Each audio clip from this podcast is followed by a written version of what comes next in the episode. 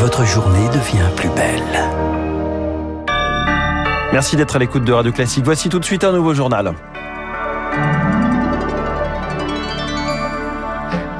La matinale de Radio Classique avec François Geffrier. Le journal essentiel présenté par Charles Bonnet, Charles Bonner et à la une ce matin, un espoir qui s'amenuise. Il reste un peu plus de 5 heures avant que les réserves d'oxygène ne s'épuisent. Les réserves du Titan, ce submersible parti dimanche observer l'épave du Titanic. Depuis, il est introuvable dans l'Atlantique Nord. Cinq passagers à son bord. Une disparition inquiétante, notamment Eric Hoche, sur la sécurité de cet engin de l'entreprise Ocean Gate.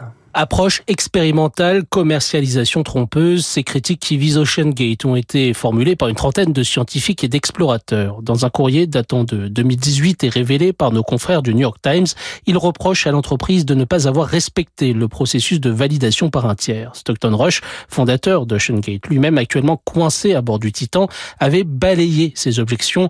Pour lui, mettre une entité extérieure au courant est un obstacle à l'innovation. Pourtant, ces accusations rejoignent celles d'un ancien salarié de Gate. Cet ingénieur avait mis en garde sur la sécurité des passagers à bord du Titan, ce qui lui a valu d'être licencié. En cause, le submersible serait équipé d'un hublot seulement capable de résister à une pression sous-marine de 1300 mètres de profondeur, alors qu'Ocean Gate vend des plongées à 4000 mètres. L'entreprise aurait aussi refusé d'effectuer des tests sur la résistance de la coque. Beaucoup de questions et deux experts pour y répondre tout à l'heure à 8h15 au micro de Guillaume Durand, l'archéologue sous-marin Michel Lourd et le contre-amiral Jean Marion, ancien commandant sous-marin nucléaire, donc dans trois quarts d'heure. Et en attendant, il est 7h33, des morceaux de verre sur le sol, les stigmates ce matin dans le 5e arrondissement, après l'explosion d'un bâtiment hier. 37 blessés, dont 4 en urgence absolue.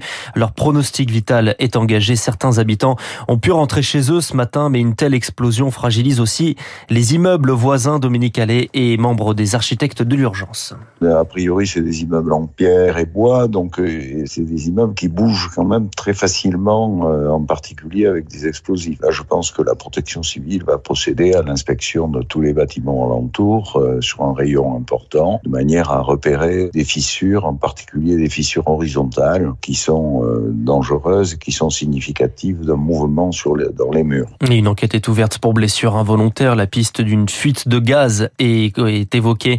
Nous serons sur place dans le journal de 8 heures de Lucille Bréau. Une centaine de rassemblements pour soutenir euh, l'association Les Soulèvements de la Terre. Ce collectif écolo dissous par le gouvernement qui l'accuse de violence. Un recours au Conseil d'État va être déposé à Paris dans le cortège. La militante du climat, Greta Thunberg, elle est présente en France aussi et surtout pour ce sommet qui se tient aujourd'hui et demain au Palais Brognard. Sommet pour un nouveau pacte financier mondial, une soixantaine de chefs d'État et de gouvernement, une centaine de pays représentés pour repenser la solidarité entre les pays riches et les pays pauvres pour faire face au changement climatique. La France évoque un besoin de 1000 milliards de dollars par an, l'ONG Oxfam de 27 000 milliards d'ici 2030. Il ne reste que 25 jours avant le 14 juillet. Et ce sera la fin de la période d'apaisement évoquée par Emmanuel Macron Macron, les 100 jours pour tourner la page des retraites et consigne donnée à sa première ministre Elisabeth Borne, élargir la majorité, un élargissement plutôt sur la droite, seul partenaire envisageable, même si un accord global est impossible pour Olivier Marlex, le patron du groupe LR à l'Assemblée dans le Figaro ce matin, et pour les députés de la majorité, Victor Force est plutôt flou. C'est le remaniement qui est sur toutes les lèvres. Elisabeth Borne restera-t-elle à Matignon? Beaucoup le souhaitent, louant ses capacités de dialogue. Mais il faut plus de ministres avec une carrure politique, concède un député. La jambe gauche de Renaissance est la plus fébrile. Avec la loi sur l'immigration, des gages seront donnés à la droite. Chacun a ses lignes rouges sur l'aide médicale d'État, sur le titre de séjour métier en tension, par exemple. Des lignes rouges en théorie. Car dans les rangs de Renaissance, quelles que soient les obédiences, c'est un ultra-pragmatisme qui l'emporte. Cela ne me fait pas plaisir, mais je sais que politiquement c'est avec la droite qu'on doit trouver des compromis, glisse une députée de la majorité venue de la gauche.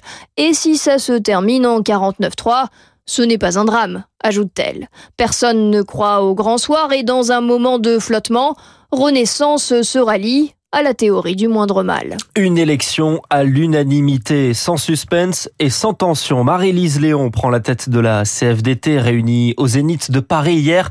Le premier syndicat du pays qui compte bien le rester. C'est le reportage de Zoé Pallier. Quelle fierté maintenant de vous représenter. Pour son premier discours comme secrétaire général de la CFDT et face à 3000 spectateurs qui l'ovationnent, Marie-Lise Léon trace une feuille de route. Nous nous battrons pour obtenir un meilleur partage des richesses, pour la création d'un vrai droit à la reconversion. Pour remplir ces objectifs, on doit rester le premier syndicat de France, estiment Michael et Gisèle, deux militants venus du Rhône, attablés à l'extérieur. C'est une des priorités dans le sens où euh, cette première place nous donne quand même un poids euh, pour pouvoir obtenir de nouveaux droits. Et comment conserver cette première place? Ah, Il faut faire du terrain, y faire adhérer. Avec le mouvement contre la réforme des retraites, il y a bien eu 45 000 nouvelles adhésions. Mais au quotidien, les arrivées compensent à peine les départs, soupire Christophe de Secrétaire général CFDT du groupe Air France. Un petit sujet pour attirer euh, notamment des jeunes. Beaucoup souhaitent travailler sur des sujets, notamment euh, la transition écologique, mais qui ne veulent pas spécialement euh, faire carrière dans le militantisme. Il faut qu'on apprenne à travailler avec cette nouvelle façon de militer. La plupart des nouveaux adhérents s'inscrivent en ligne, précise Marie-Lise Léon.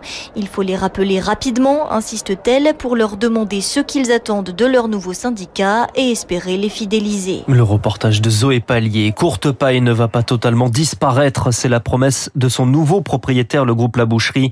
Seul candidat en lice pour la reprise des restaurants au toit de chaume avec leur grande cheminée. Une reprise seulement partielle. 129 restaurants vont fermer. 47 seront repris.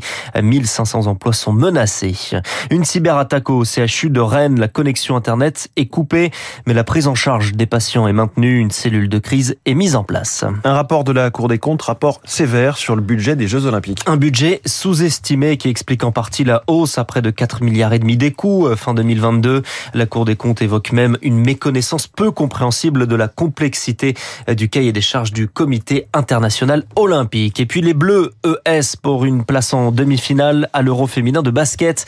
Elles jouent leur quart de finale tout à l'heure, c'est à 18h contre le Monténégro. Et on va reparler de basket avec les Français qui brillent euh, à la NBA, le championnat de basket des États-Unis.